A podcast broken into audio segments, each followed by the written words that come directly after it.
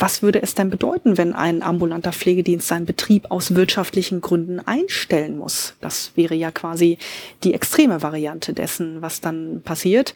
Dann gäbe es möglicherweise in dieser Region dann vielleicht keine ambulante Versorgung mehr. Carecast, der Podcast für die revolutionären Köpfe der Pflegebranche. Hier gibt es Informationen und Innovationen auf die Ohren. Ladet eure Akkus mit Care Power auf und begebt euch in die Pole Position. Ich muss jetzt dran denken, an den ambulanten Pflegedienst.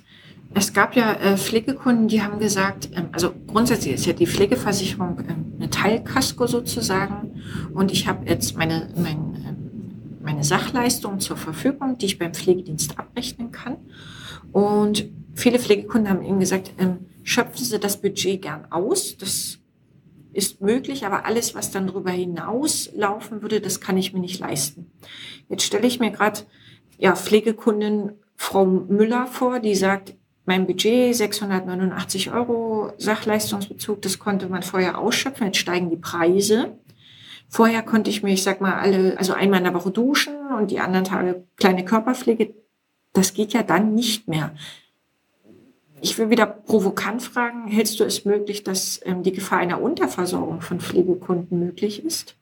Ja, die Gefahr oder das Risiko muss man natürlich auch ins Auge fassen und das lässt sich zum jetzigen Zeitpunkt so noch nicht vollkommen ausschließen. Also es ist schon so, dass man jetzt, wenn sich die ja, Vergütungsstrukturen und auch die Aufwendungen so verändern, dass es zu einer Leistungsminderung kommt, also zu einer Leistungsreduzierung bei den zu Versorgenden, dann ist es natürlich auch sicherlich wiederum die Aufgabe des Pflegedienstes zu schauen und zu prüfen, also das gilt jetzt insbesondere für den ambulanten Bereich, dass es nicht zu einer Unterversorgung kommt. Wenn es eine Unterversorgung geben sollte oder wenn zum Beispiel jetzt auch ähm, zum jetzigen Stand oder auch schon im letzten Jahr eine Unterversorgung vorhanden war, weil zum Beispiel auch Pflegegrade gar nicht so möglicherweise ähm, äh, vorhanden waren, wie sie dann vorhanden hätten sein müssen. Auch diese Fälle gibt ja. es ja in der Regel. Auch da schaut natürlich immer eine Pflegefachperson, eine Pflegedienstleitung, dass die Leistungen so zusammengetragen werden können und so zusammengestellt werden können, dass eine Unterversorgung nach Möglichkeit vermieden werden kann. Das bedeutet aber in aller Regel auch, dass man eine Erweiterung der Leistungsangebote, die es natürlich noch gibt im äh, Pflegeversicherungsbereich, dass man die eben nutzt und äh, dass man sagt, wir versuchen mal eine Korrespondenz mit der Kurzzeitpflegeeinrichtung. Wir versuchen auch mal die Verhinderungspflege irgendwie mit abzudecken. Wir versuchen aber eben auch mal die pflegenden Angehörigen nochmal über den 7a-Paragraphen, äh, 7a, was die, was die Beratung von pflegenden Angehörigen anbetrifft, so mit einzubinden, dass man sagen kann, wir haben mh, die Möglichkeit, auch diese Ressourcen noch mit, mit einzubinden. Wenn man jetzt den Stand heute allerdings betrachtet und die Leistungsreduktion möglicherweise aufgrund der Vergütungssteigerung, dann könnte ja. es passieren, dass vielleicht pflegende Angehörige noch mehr in Eigenregie etwas kompensieren müssten, was sie zum Stand heute noch nicht kompensieren müssen. Pflegende Angehörige, ich beziehe die jetzt mehr mit ein. Besteht da nicht wiederum die Gefahr, also man könnte das so ein bisschen auch als Strudel bezeichnen, dass die dann wiederum wenn die ähm, mehr Zeit für die äh, Pflege ihrer Angehörigen aufwenden, auch weniger Zeit wieder der freien Wirtschaft ihres eigenen Arbeitgebers zur Verfügung stehen, also die vielleicht dann ihre Arbeitszeit einkürzen müssen und damit, ähm, ich sag mal, das ein Stück weit das Zeitproblem und den, den vermeintlichen Personalmangel ähm, dann weiterreicht ja, genau. Also das ist wichtig, dass du das ansprichst mit der, sagen wir mal, volkswirtschaftlichen Bedeutung vielleicht sogar auch oder mit der Auswirkung dessen, dass wir heute ja über unsere Versorgungsleistung oder Systeme schon die pflegenden Angehörigen auch in gewisser Art und Weise entlasten konnten oder zumindest ein Stück weit auch befreien konnten von eben pflegerischer Versorgung im häuslichen Setting. Wenn man sich die Versorgungsstrukturen im ambulanten Bereich anschaut und man hat die pflegenden Angehörigen jetzt zum Beispiel vermehrt im häuslichen Setting, weil sie dann sagen, na ja, ne, wir können es uns ganz einfach nicht leisten finanziell, noch mehr professionelle Pflege einzukaufen, dann laufen wir tatsächlich momentan als pflegende Angehörige ähm, Gefahr, dass wir mehr erbringen müssen, was wir vorher nicht erbracht haben. Und dann würde ich zum Beispiel persönlich meinen Beschäftigungsumfang bei meinem Arbeitgeber dann reduzieren müssen, damit ich sagen kann, ich kann das irgendwie ein Stück weit noch leisten. Oder ich würde zum Beispiel sagen, ne, ich habe jetzt in Vollzeit gearbeitet und muss auf Teilzeit gehen, ganz bewusst, um diese Versorgung zu Hause zu erbringen. Da geht uns auf jeden Fall in der freien Marktwirtschaft und so wie wir es jetzt auch aktuell erleben, einiges an Personalressourcen verloren, an Fachkräften verloren, weil diese Menschen eben ihre Mutter, ihren Vater zu Hause versorgen müssen. Das ist tatsächlich absehbar auch. In, auch jetzt in den nächsten Jahren nochmal wahrscheinlich verstärkt äh, sichtbar. Und kann es auch dazu kommen, kenne ich auch Fälle aus der Praxis, wenn der Pflegegrad sozusagen zur Versorgung, zur finanziellen Abwicklung des eigentlichen Bedarfs nicht gereicht hat, hatte man ja immer noch mal die Möglichkeit, ähm, Richtung Sozialamt Unterstützung einzufordern. Könnte ich mir vorstellen, verlagert man da auch nicht die Kostenstruktur einfach weiter, wenn die Pflegekasse nicht mehr greift, weil Budget alle Patient oder Pflegekunde hat aber nicht die finanziellen Ressourcen, um das auszugleichen und hat aber trotzdem den Bedarf dass mehr Anfragen bei Sozialämtern vielleicht einrollen werden? Ja, und sogar auch, wenn man jetzt bedenkt, dass vielleicht sogar auch private Leistungen oder sagen wir mal privat einiges auch finanziert wird, was man über einen ambulanten Pflegedienst sicherlich einkaufen kann, wenn das Geld, das eigene Geld, das Privatvermögen ausgeschöpft ist und auch die Kinder zum Beispiel äh, der Pflegebedürftigen nicht mehr ähm, finanziell mit unterstützen können beispielsweise, dann läuft man auch da wiederum Gefahr, äh, zum Sozialhilfeempfänger, zur Sozialhilfeempfängerin äh, zu werden. Das ähm, erleben wir an vielen Stellen ja auch ähm, in den Pflegesettings, dass wir ja vermehrt auch, äh, je nach Region und je nach Bundesland, eine größere Anzahl an Sozialhilfeempfängern auch haben. Und das könnte sein, dass sich diese Zahl dann auch in den nächsten Jahren nochmal ähm, deutlich nach oben bewegen wird, weil wir natürlich auch diese Personalaufwendung haben. Das heißt also, Pflege wird teurer. Das hat auch Herr Bundesgesundheitsminister Spahn äh, in der letzten Legislaturperiode immer wieder gesagt, dass Pflege dann teurer wird. Aber die Gesellschaft ja eigentlich auch bereit sein muss, dafür zu sagen, wir wollen uns auch eine ähm, sehr gute professionelle Pflege leisten können. Und da schließt sich natürlich ein Stück weit auch wieder die Frage an, inwiefern man die Pflegeversicherung als Konstrukt überhaupt auch nochmal überdenken müsste. Denn wir haben an vielen Stellen ja auch Forderungen in der Politik gehabt, zu sagen, mm, ja, so eine Reform der Pflegeversicherung wäre hilfreich oder was würde passieren, wenn wir die Krankenversicherung und die Pflegeversicherung zusammentun würden oder was würde passieren, würden wir eine Bürgerversicherung äh, ins Leben rufen? Also wie würde dann, würden auch Gelder zusammenkommen, um eben auch solche Leistungen äh, gut finanzieren zu können, ohne die Eigenbelastung zu erhöhen. Ja, also die private Eigenbelastung, die ist natürlich jetzt schon da, wenn es also auch vor allen Dingen kaum ambulante Pflegedienste gibt. Das erlebe ich auch immer wieder aus meiner beruflichen Tätigkeit, dass wir im ländlichen Raum kaum ambulante ähm, Pflegedienste äh, noch haben mit, ich sage jetzt mal, überschwänglicher Kapazität. Das wäre auch total unrealistisch. Äh, Gäbe es da wirklich noch äh, Pflegedienste, die eine Kapazität haben, wo man jetzt sagen kann, die können jetzt sofort 20 Kunden direkt aufnehmen.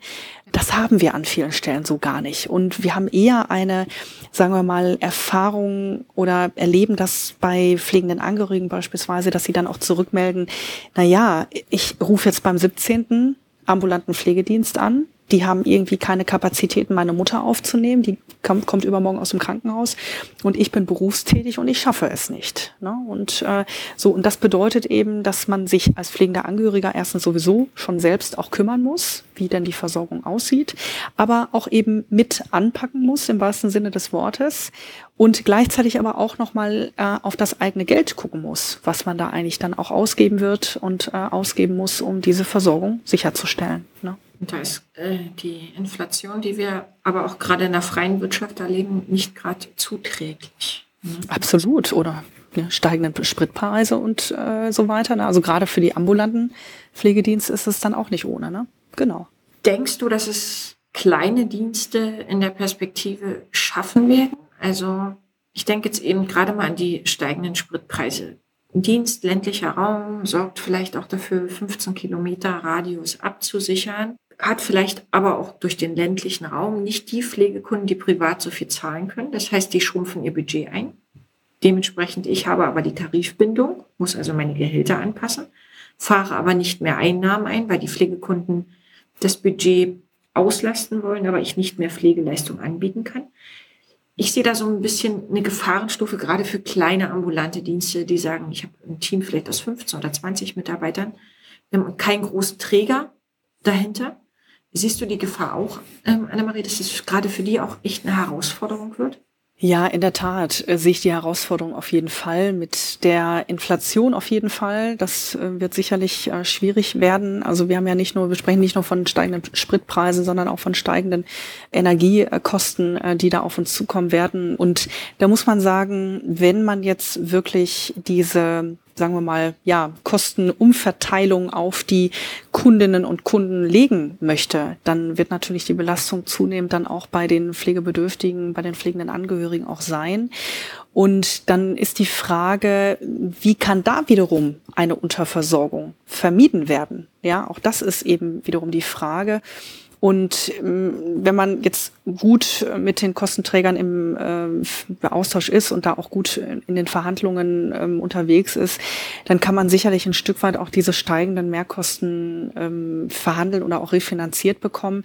Aber es geht immer zu Lasten derjenigen, die zu versorgen sind. Und das ist momentan in unserem System eben so, dass ähm, man diese Belastung eben wirklich umverteilt auf den zu Pflegenden. Und Insofern wäre quasi auch abzuwarten, wie dann die Regierung sich da auch nochmal einbringen wird. Es gibt ja ein paar ähm, Pläne auch äh, der Ampelkoalition, hier ähm, ja die Entwicklung voranzutreiben, gerade was äh, das Versicherungssystem als solches anbetrifft. Also wir haben vielfach schon diskutiert, in der Politik erlebt man das immer wieder, was denn eigentlich die Teilkaskoversicherung bedeutet. Also was bedeutet die Pflegeversicherung als Teilkaskoversicherung sozusagen? Und wäre es nicht ähm, ähm, einfacher, äh, zum Beispiel zu sagen, wir hätten auch eine Vollkaskoversicherung, aber wie teuer wird das dann? Das ist immer ja. die Frage. Und ähm, könnte man das System so weit unterstützen und verbessern, dass man auch über Steuermittel mal spricht und nachdenkt? Auch so etwas wäre natürlich hilfreich um eben Versorgung sicherzustellen. Denn was würde es denn bedeuten, wenn ein ambulanter Pflegedienst seinen Betrieb aus wirtschaftlichen Gründen einstellen muss? Das wäre ja quasi die extreme Variante dessen, was dann passiert. Dann gäbe es möglicherweise in dieser Region dann vielleicht keine ambulante Versorgung mehr. So. Und das ist vielfach auch abhängig von den Betrieben wie gut sie dann eben auch wirtschaftlich aufgestellt sind. Das hat ja viele Faktoren, die da auch eine Rolle spielen. Aber würden dann diese Betriebe wirklich, ich sage jetzt mal, ihren Betrieb auch einstellen, dann kann es dazu führen, dass eine stärkere Belastung noch bei den pflegenden Angehörigen dann vonstatten geht und wir dadurch noch weniger Arbeitspotenzial am eigentlichen Arbeitsmarkt hätten. Ne? Also das wäre quasi die extreme Variante dann hinterher, wenn man das weiterdenken würde. Ne? Genau. Gibt es äh, eurerseits Richtung Deutscher Pflegerat ähm, dort schon direkt Vorschläge an die Bundesregierung, Lösungsansätze einzubringen, dass man dieses Gesamtkonstrukt eigentlich nochmal betrachtet? Also ich habe manchmal das Gefühl, es wären so äh, einzelne Deckel und ich, äh, Jens Spahn, ich bin der Meinung, er hat schon viel auf den Weg gebracht. So sehe ich das zumindest. Also auch wenn man Richtung Innovation und Digitalisierung guckt, allein hat er in seiner Periode schon Nachschub geliefert. Aber manchmal habe ich das Gefühl, es werden immer nur so einzelne Schmerzpunkte angegriffen. Jetzt hast du auch angesprochen, man müsste nochmal über die Finanzierung nachdenken. Müsste man nicht vielleicht generell nochmal das Konstrukt der Pflegeversicherung in Deutschland überdenken? Habt ihr da als Deutscher Pflegerat vielleicht auch schon Input geliefert? Ja, tatsächlich hat sogar der DFAB auch schon Input geliefert. Das ist quasi ein Verband, der auch sehr stark spezialisiert und fachlich kompetent unterwegs ist im Bereich der ähm, Altenhilfe. Und da ist ein Positionspapier mal vor Jahren auch über den Deutschen Pflegerat mit veröffentlicht worden, mit empfohlen worden sozusagen, nämlich eine Positionierung, was den Sockelspitze-Tausch anbetrifft. Und das bedeutet im Prinzip, dass man sagt, ähm, dass die Eigenanteile der zu pflegenden, der pflegebedürftigen Menschen in Deutschland gedeckelt sein müssten um sozusagen nicht diese massiven Lohnkostensteigerungen beispielsweise oder auch Sachkostensteigerungen über die Pflegebedürftigen abzufedern, sondern eben über die Versicherung. So, das würde bedeuten, dass also nicht der Anteil der Versicherung gedeckelt ist, nämlich wenn man sich die Pflegegradstrukturen anguckt, dann weiß man pro Pflegegrad gibt es eben auch entsprechenden Zuschuss der Versicherung, der Pflegeversicherung, sondern dass dann eben der Anteil der pflegebedürftigen Menschen gedeckelt ist. Das ist jetzt aktuell noch nicht der Fall. Das heißt also, dass wirklich diese Steigerung, diese Kostensteigerung eben aufgefangen werden müssen von den pflegebedürftigen Menschen. Und insofern wäre das natürlich ein attraktiver Ansatz, das zu tun und das auch umzusetzen. Das heißt also, die aktuelle Bundesregierung hat natürlich diese Unterlagen auch vorliegen. Das ist in der letzten Legislaturperiode an vielen Stellen auch schon mal diskutiert worden mit der Politik. Wenn man sich also bestimmte ähm, Kongressformate oder Podiumsdiskussionen auch anschaut mit den gesundheits- und pflegepolitischen Sprechern, dann weiß man, das ist schon mal platziert worden bei der Politik. Nur umgesetzt hat man es bisher natürlich noch nicht. Und man hat es auch nicht weiter verfolgt. Also dazu müsste man ja auch mit den Pflegekassen ins Gespräch gehen, tatsächlich. Und die Pflegekassen müssten dann für sich natürlich auch eine gewisse Bereitschaft haben, das Ganze mit zu gestalten. Denn was bedeutet das letzten Endes auch für die Pflegekassen? Welche Strukturen müsste man dann da eigentlich auch aufbauen? Und es kann eben aber auch insgesamt für die Gesellschaft äh, teurer werden. Das ist immer so eine, so eine Frage, die ich dann auch gestellt bekomme. Wer soll das denn bezahlen? Ist dann immer die Frage, na ja, die Solidargemeinschaft, wenn man so möchte. Solidaritätsprinzip. Ja. So ist es, ja. Und wenn man sich die Solidargemeinschaft heute anguckt, dann wird ja auch vielfach schon äh, über diese Solidargemeinschaft äh, finanziert. Denn schaut man sich eben auch das Solidarprinzip über die Sozialhilfe Empfängerstruktur an, ja, dann weiß man eben auch da äh, unterstützen wir in der Gemeinschaft, in der Gesellschaft äh, schon auch solche Leistungen. Das gilt natürlich auch nicht nur für die Altenhilfe, das gilt natürlich auch für viele Leistungen, äh, die wir auch im Bereich der Eingliederungshilfe beispielsweise haben oder auch im Bereich der Kinder- und Jugendhilfe ähm, und so weiter. Na, auch da gibt es eben äh, Unterstützung und das wäre natürlich toll. Also würden wir das so umsetzen können. Genau. Interessanter Aspekt bin ich gespannt, ob äh, der nochmal aufgegriffen wird. Aber da du ja im Deutschen Pflegerat ähm, bist, das hatten wir ja letztens angerissen, ähm, ja, der noch aktuell ehrenamtlich äh, tätig ist, das hatten wir vorhin auch nochmal angerissen, was ich sehr suspekt finde, würde ich gerne nochmal auf ein Thema umleiten, sprich Refinanzierung. Ähm, du hast es vorhin gesagt, ähm, Einzelsatzverhandlungen oder ähm, ich hab, bin ja teilweise auch mit Unternehmen im Berufsverbänden, die dann für mich verhandeln. Wie wird das erfolgen? Ähm, werden auch die Berufsverbände, ich nehme jetzt mal ein, zum Beispiel den BPA, in dem ich mit meinem Unternehmen ähm, drin war oder Mitglied war, für mich jetzt meine höheren Lohnkosten neu verhandeln? Und kann der das überhaupt für mich so individuell abbilden? Da will ich wieder drauf zukommen, ist es nicht günstiger, vielleicht Einzelsatzverhandlungen zu führen? Richtig, also die Einzelsatzverhandlungen können natürlich in erster Linie helfen, tatsächlich sehr individuell auf diese Vergütungsstrukturen, die man quasi für seine eigene Einrichtung, für seinen Betrieb entwickelt hat, auch zu verhandeln. Also viele Einrichtungen, die ich auch begleite und kenne, haben zum Beispiel über die letzten, ich sage jetzt mal ganz pauschal, über die letzten 20 Jahre eine pauschale Fortschreibung veranlasst, sodass gar nicht die Möglichkeit unter Umständen bestand, wirklich individuell zu schauen, wie sind unsere Bedarfe, wie hat sich unsere Personalstruktur entwickelt, wie hat sich unsere Kundenstruktur entwickelt, dann auch hinzugehen und zu sagen, das ist eigentlich das, was wir wirklich ernsthaft mal mit den Kostenträgern diskutieren müssen. Und jetzt im Zuge dieser Tariftreueregelung macht es natürlich um ein Vielfaches Sinn, tatsächlich in diese äh, Strukturen auch reinzugucken, für sich nochmal, also wenn man zum Beispiel natürlich mehrere Einrichtungen hat, dann wäre es natürlich sicherlich auch äh, zielführend an der Stelle für jede einzelne Einrichtung eine eigene Darstellung mal abzubilden was bedeutet es letzten Endes, äh, nach dieser Tarif neuen Tarifstruktur äh, die Mitarbeitenden einer Einrichtung zu vergüten? Welche Steigerung haben wir da? Und wie müssten dann eigentlich auch die Pflegesätze entsprechend angepasst werden?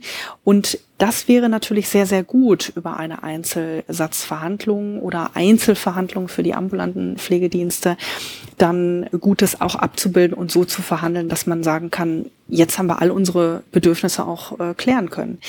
Das lässt sich mit einer pauschalen Verhandlung nicht klären tatsächlich. Also das ist so die Erfahrung, ähm, die ich gemacht habe an vielen Stellen, auch Rückmeldungen von Leitungskolleginnen und Kollegen, die gesagt haben, wir haben es eigentlich verpasst, tatsächlich in den letzten fünf Jahren noch mal intensiver äh, in solche Pflegesatzverhandlungen reinzugehen. Man muss auch dazu sagen, es gibt viele Kolleginnen im Management, die dann auch sagen, na ja, wir hatten eben auch äh, wirklich eine Komfortzone uns eingerichtet. Ja, also wirklich auch zu sagen, das war für uns natürlich auch eine gewisse äh, Art und Weise ein Service.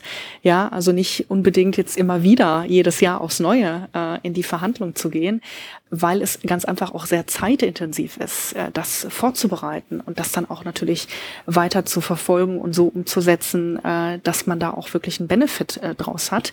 Aber ähm, man muss dazu sagen, auf lange Sicht gesehen lohnt sich das natürlich. Also es gibt auch Einrichtungen, zum Beispiel ambulante Pflegedienste, die Jahr für Jahr immer wieder eine Verhandlung angestrebt haben und es gut umsetzen konnten und dadurch inzwischen auch eine sehr gute Lohnstruktur erwirken konnten, dass sie sagen können, naja, in der Region sind wir schon auch eine der besten Arbeitgebenden mit einer relativ guten Lohnstruktur. Und das hat eben dazu geführt, zum Beispiel, dass sie dadurch auch die Mitarbeiterbindung verbessern konnten, so in den letzten Jahren. Ne? Das ist für viele, die ähm, das jetzt so noch nicht umgesetzt haben, sicherlich erstrebenswert, das jetzt vor dem Hintergrund dieser Tariftreueregelung mal anzugehen. Also das kann ich wirklich auch jedem empfehlen, das mal äh, auszuprobieren und wirklich mal auf die Kostenträger im Einzelnen zuzugehen. Da könnten wir vielleicht gleich ähm, mal die Lösung präsentieren, dass wir ähm, bezüglich Einzelsatzverhandlungen nochmal ein Podcast-Interview miteinander ähm, veranstalten und ähm, du dann nochmal aus dem Kästchen plaudern wirst. Und ähm, wir natürlich in diesem neuen Interview, weil das würde heute wahrscheinlich den Rahmen ähm, sprengen, auch nochmal Lösungsansätze präsentieren, wie man sich Hilfe holen kann. Also wie man sich zum Beispiel Annemarie ins Haus holen kann, die einem ähm, berät, wie vielleicht eine Einzelsatzverhandlung oder würde für mich sogar die Einzelsatzverhandlung führen als Unternehmen. Aber wer da jetzt Fragen hat, der äh, sollte den Carecast unbedingt abonnieren, um die Folge dann mit Annemarie bezüglich Einzelsatzverhandlungen nicht zu verpassen. Ich würde gerne noch auf zwei Dinge ähm, eingehen, Annemarie. Einmal kam mir gerade die Frage spontan, die sich für mich auch als Innovationscoach, also Richtung Organisationsentwicklung gestellt hat. Bedeutet das im Umkehrschluss für viele Unternehmen nicht aber auch vielleicht einen, ein Stopp oder gar ein Aus, Investitionen Richtung Digitalisierung zu tätigen oder Richtung digitales Management, weil man sagt, die Lohnkosten steigen. Jetzt habe ich einfach, das Budget geht dafür drauf. Jetzt habe ich einfach kein Geld mehr, um meinen Dienst zum Beispiel digital aufzustellen, was ich vielleicht aber vorhatte und geplant habe. Mhm. Ja, da kommen wir in den Bereich der Investitionsbedarfe äh, tatsächlich ja. auch rein. Ne? Also das ist etwas, was man wirklich separat oder versuchen sollte, separat äh, abzubilden. Also es gibt natürlich immer Investitionsbedarfe, die man wirklich dann auch mit den Kostenträgern im Einzelnen dann anschauen muss und verhandeln muss tatsächlich. Es gibt auch Fördertöpfe, ähm, wie beispielsweise in Niedersachsen eine, übrigens im Übrigen eine tolle Förderrichtlinie, nämlich zur Stärkung der ambulanten Pflegedienste im ländlichen Raum. Es gibt natürlich auch die Digitalisierungsförderrichtlinie und so weiter. Also da kann ich auch nur jedem empfehlen, sich diese äh, Fördermöglichkeiten mal anzuschauen. Denn ähm, was man auf jeden Fall nicht tun sollte, ist davor zurückzuschrecken, ähm, zu sagen, wir haben jetzt höhere Personalaufwendungen und ähm, die Preise werden jetzt eben auch steigen, natürlich für die Kundinnen und Kunden und gleichzeitig aber eben die Digitalisierungstrendwende sozusagen dann zu unterlassen, äh, aus Sorge, dass es dann vielleicht noch teurer werden könnte. Das würde ich ähm, jedem tatsächlich äh, empfehlen, äh, beides zu beleuchten, also sowohl die Personalaufwendung sich anzuschauen, aber eben auch alles das, was in den Bereich der Investitionskosten reinfällt, ähm, wo auch investiert werden muss. Es geht ja auch gar nicht anders, denn äh, denn die Arbeitsbedingungen, die ja immer wieder attraktiv und hochgehalten werden müssen, gehen ja auch eben mit einer Digitalisierung einher, ja. mit Technisierung, mit Automatisierung. Es muss immer wieder geschaut werden, ob man neue Softwarelösungen anschaffen muss, ob man Hardware anschaffen muss. Und das muss natürlich auch finanziert sein. Und äh, da kann ich auch jedem empfehlen, tatsächlich sich da nochmal kundig zu machen, wenn denn da Bedarf auch ist, also wirklich auch äh, zu investieren und ähm, das Ganze einfach mal zu kalkulieren und dann aber auch auf einen Fünfjahresplan ähm, hinaus, ja, dass, dass man das mal so auf einem, auf einem Planer sich anschaut und das wirklich abbildet und dann eben guckt, wie teuer wird das Ganze. Ne?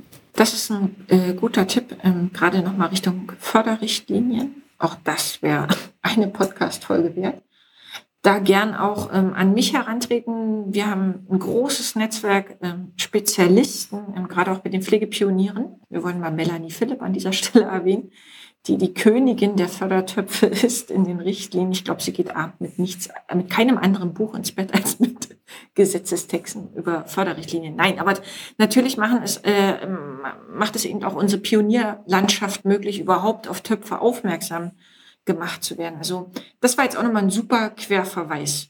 Abschließende Fragen. Welche Schmerzen werden denn durch die Tarifbindung gelöst? Also ich habe jetzt schon mal Personalmangel. Wird der Arbeitsplatz oder überhaupt der Beruf jetzt nochmal attraktiver? Werden wir mehr Auszubildende in dem Beruf bekommen? Ähm, und dann ist ja unsere Branche eh immer so ein Mangelfaktor, also Zeitmangel, Geldmangel, Personalmangel. Hast du da vielleicht auch nochmal ähm, ein, zwei Gedanken dazu? Ja, auf jeden Fall. Denn ähm, du sagst es berechtigterweise, welche Schmerzen können gelöst werden.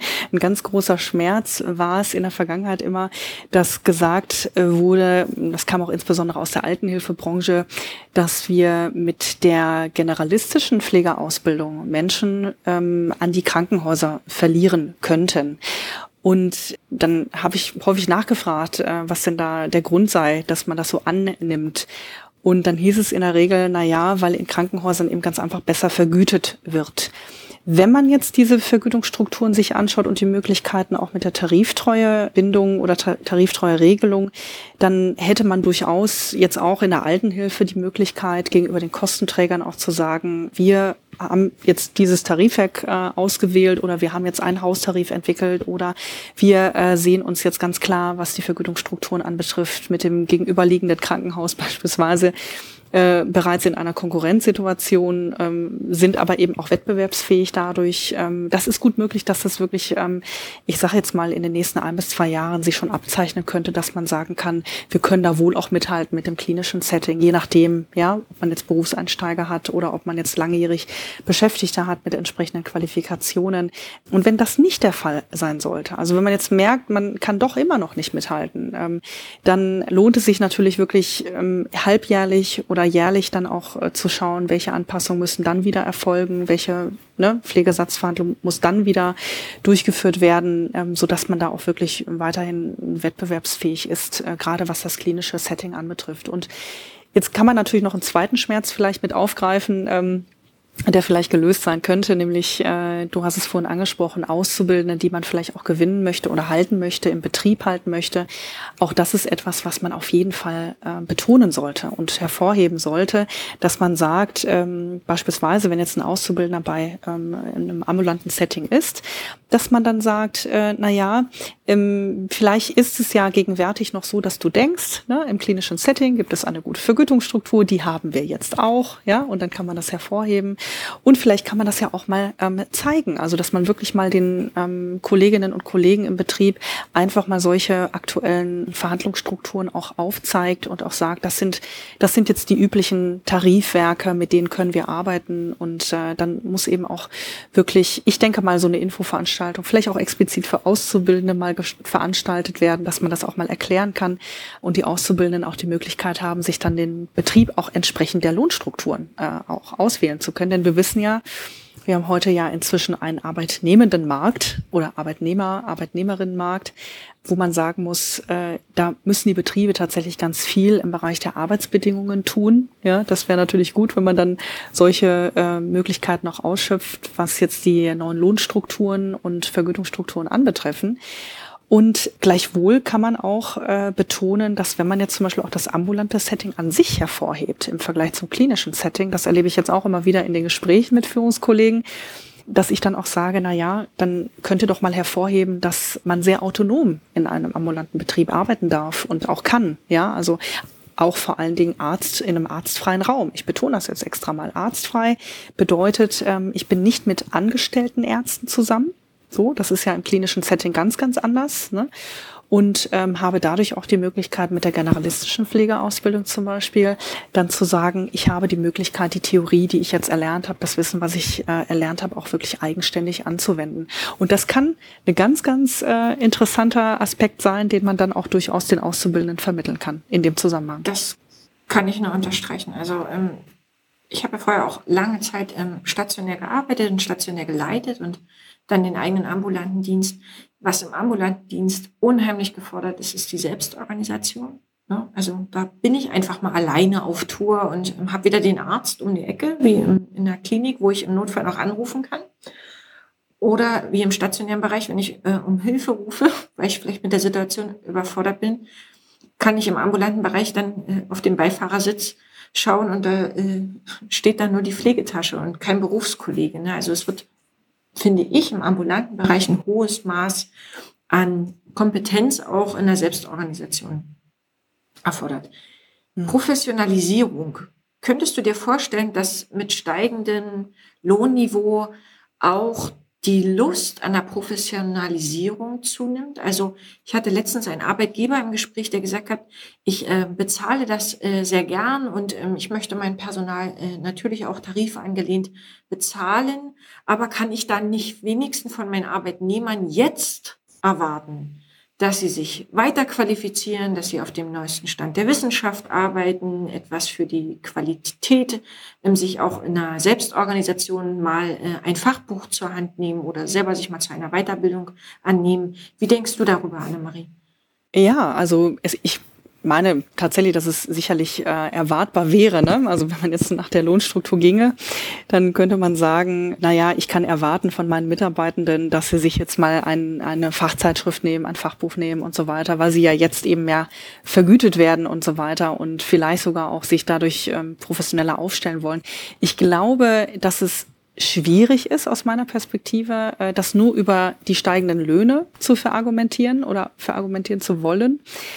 Ich glaube eher, dass der Ansatz in die Richtung gehen müsste, zu sagen, als Leitungsperson, als Pflegemanagerin oder ja, Pflegemanager habe ich die Möglichkeit, neue oder andere Strukturen zu schaffen die Motivation über die Vergütung mag vielleicht da sein, aber sie muss nicht unbedingt in einem kausalen Zusammenhang äh, mit der Professionalisierung stehen, sondern da müsste man eher die Frage nochmal stellen, wie können die PflegemanagerInnen zum Beispiel diese Strukturen schaffen, dass überhaupt ein Interesse geweckt werden kann, um sich zum Beispiel autodidaktisch auch weiterzuentwickeln. Ich kann mir gut vorstellen, wenn man jetzt zum Beispiel die Frage äh, aufgreift, was bringt höheres Gehalt? Also, dass man zum einen zwar auch attraktivere Arbeitsbedingungen schafft, das ist, äh, glaube ich, steht außer Frage. Ne? Aber wenn man sich jetzt zum Beispiel diese Selbstverwaltungsstrukturentwicklung anschaut, also wir als professionelle Pflege haben keine Kammern außer in Rheinland-Pfalz. Ja, also wir können uns gar nicht selber verwalten sozusagen. Und an vielen Stellen wurde häufig gesagt, ähm, na, wir haben das Geld einfach nicht, fünf Euro im Monat oder zehn Euro im Monat zu bezahlen.